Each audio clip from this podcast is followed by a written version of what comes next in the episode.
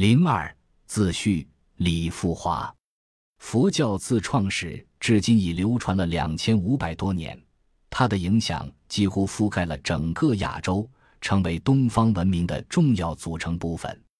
近代以来，佛教亦在东西方文化的交流中向西方渗透，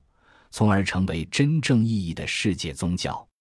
两千多年来，佛教为人类社会留下了难以计数的经书文献。这些经书文献不仅是人类社会文化史的一份宝贵财富，也为今天的佛教及相关学科的研究提供了丰富的资料。汉文佛教大藏经是汉文佛教经书文献的总集，它的内容包括自我国两汉之际时，我国历代佛经翻译家翻译的印度的佛教原典，也就是被称作三藏的佛教经典。还包括我国历代僧俗佛教学者诠释三藏典籍、发挥和阐述佛教的教义理论、编撰佛教流传和发展的历史等各类著述。今天，印度的佛教原典在它的原产地已经荡然无存，他们是借助于汉文化的成就被基本完整的保存下来，这是中华文明对世界文化的一大贡献。我们都知道。一切门类的社会科学研究的出发点或前提是详尽的占有资料，然后依据可信的资料进行科学的分析，由此得出对研究对象符合实际的认识和结论。因此，文献资料的收集整理以及甄别考试就成为社会科学研究的第一位的，也是首要的课题。佛教研究也是如此。我国老一代佛教学者无不重视佛教文献典籍的整理与研究。近代中国佛学研究的先驱者之一欧阳靖无先生，由他于上世纪二十年代初创建的支那内学院，其宗旨之一就是把刻藏整理为宗室为先物之极。在他的主持下，内学院三十年间校刊典籍、课程内典二千卷，记其智者。著名佛学家吕祉先生，其一生尽管在佛教思想的研究方面做出过后人难以与之匹敌的贡献，但他研究的重心始终是佛教文献的整理与研究。如他自己所说：“必须先把研究资料彻底整理得其真实，才会见到佛学的本来面目。”他不仅撰写了如《宋刻蜀版藏经》《契丹大藏经略考》《金科藏经》。福州版藏经、思溪版藏经、契沙版藏经、元刻普宁寺版藏经、明初刻南藏、明再刻南藏、明刻径山方册本藏经、清刻藏经等系列论文，还亲手编订了一部新编汉文大藏经目录。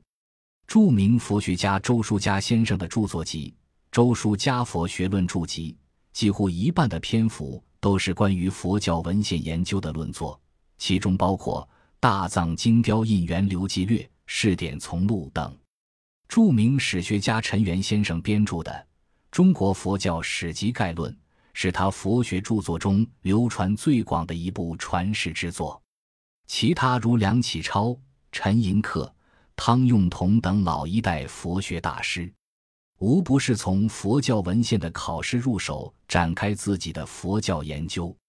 如梁启超的《中国佛教研究史》，上海三联书店一九八八年版。其书所收十二篇论著中，八篇的内容是文献的研究，有佛典之翻译，说四阿含，说六祖发智，说大毗婆沙等。中国社会科学院世界宗教研究所于一九六四年成立后，其最早确立的办所方针中就有积累资料一条。自那时起。文献典籍的整理与研究就成为研究所历届领导关注的课题。就佛教研究说，经过十年动乱而恢复研究工作后的一九七九年，笔者就受任基宇所长的委托，开始进行《中国佛教丛书》的整理与编辑。这部书的禅宗编于一九八二年完成，但因种种原因。至一九九三年，才由江苏古籍出版社出版。一九八二年五月，重编《中华大藏经》汉文部分，在任继玉所长的倡议下，被国务院古籍整理出版规划小组列为国家的重点项目，并出巨资支持这一项目的展开。笔者有幸在任继玉所长的领导下，参与了这一国家项目的筹备和全过程的编辑工作。本书的合著者何梅副研究员亦自1982年9月起正式成为这一编辑队伍的成员，并坚持至《中华大藏经》正编完成。重编《中华大藏经》是新中国建国以来佛教文献整理与研究的国家级重大的课题。也是老一代佛教学者积压胸中多年的夙愿。实际上，早在一九六二年，这一课题就被提上了日程。周书家先生在《汉文大藏经中大成经分类法的商》一文就记载了这一历史情况。其云：佛教在中国流传近两千年，重要的佛教经论和资料都保存在中国的汉文、藏文。傣文佛教经籍之中，为了适应当前的大好形势，对于我国的佛教大藏经是有重加整理、编纂、刊行之必要。一九六二年春，中国科学院哲学研究所因各方面的要求，召集了会议，决定重新编订《中华大藏经》。首先的工作是编订目录，然后选定古课本，加以校刊。影印出版，事隔一年之久，初步拟定出《大藏经》一本部分的目录。此文在《周书家佛学论著集》下集。就是说，在一九六二年至一九六三年间，我国老一代的佛教学者就已经集会决定重编《中华大藏经》，并拟定了包括编目、选本、教刊及影印的计划。只是由于在分类法等方面的不同意见及随后而来的运动，使这一计划没有在上世纪的六十年代得以实现。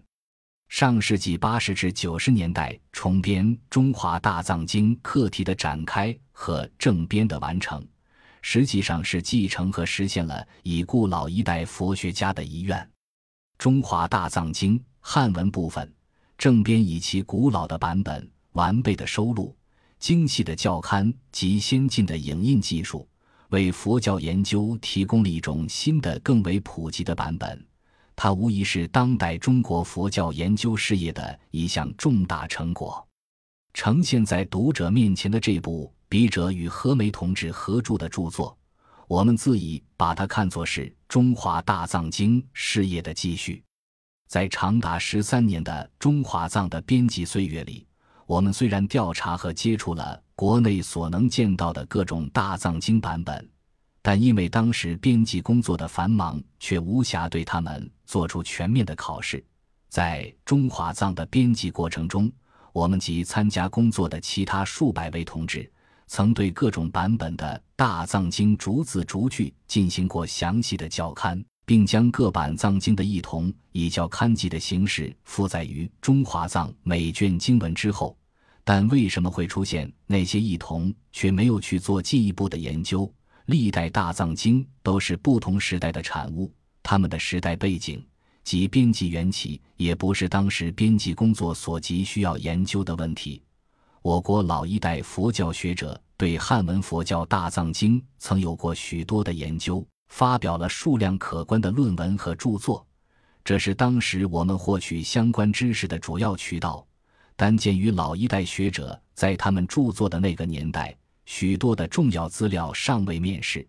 这种局限就使得他们研究的成果难免有这样或那样的不足或失误，如此等等的问题，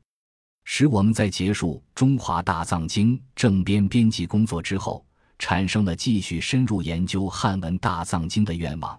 并以此作为我们的研究方向。一九九五年，因《中华大藏经》正编编辑任务的完成，我和何梅同志回到宗教所佛教研究室，在市领导的支持下，确定了以《中华大藏经》研究为课题，并得到了佛教研究室重点学科经费的资助。在这一时期。何梅同志以其刻苦的工作，先后发表了关于毗卢藏、崇宁藏、的受经及总函数问题，毗卢大藏经若干问题考，南宋元觉藏、资福藏探究，元代普宁藏雕印考，宋代易经目录考等论文。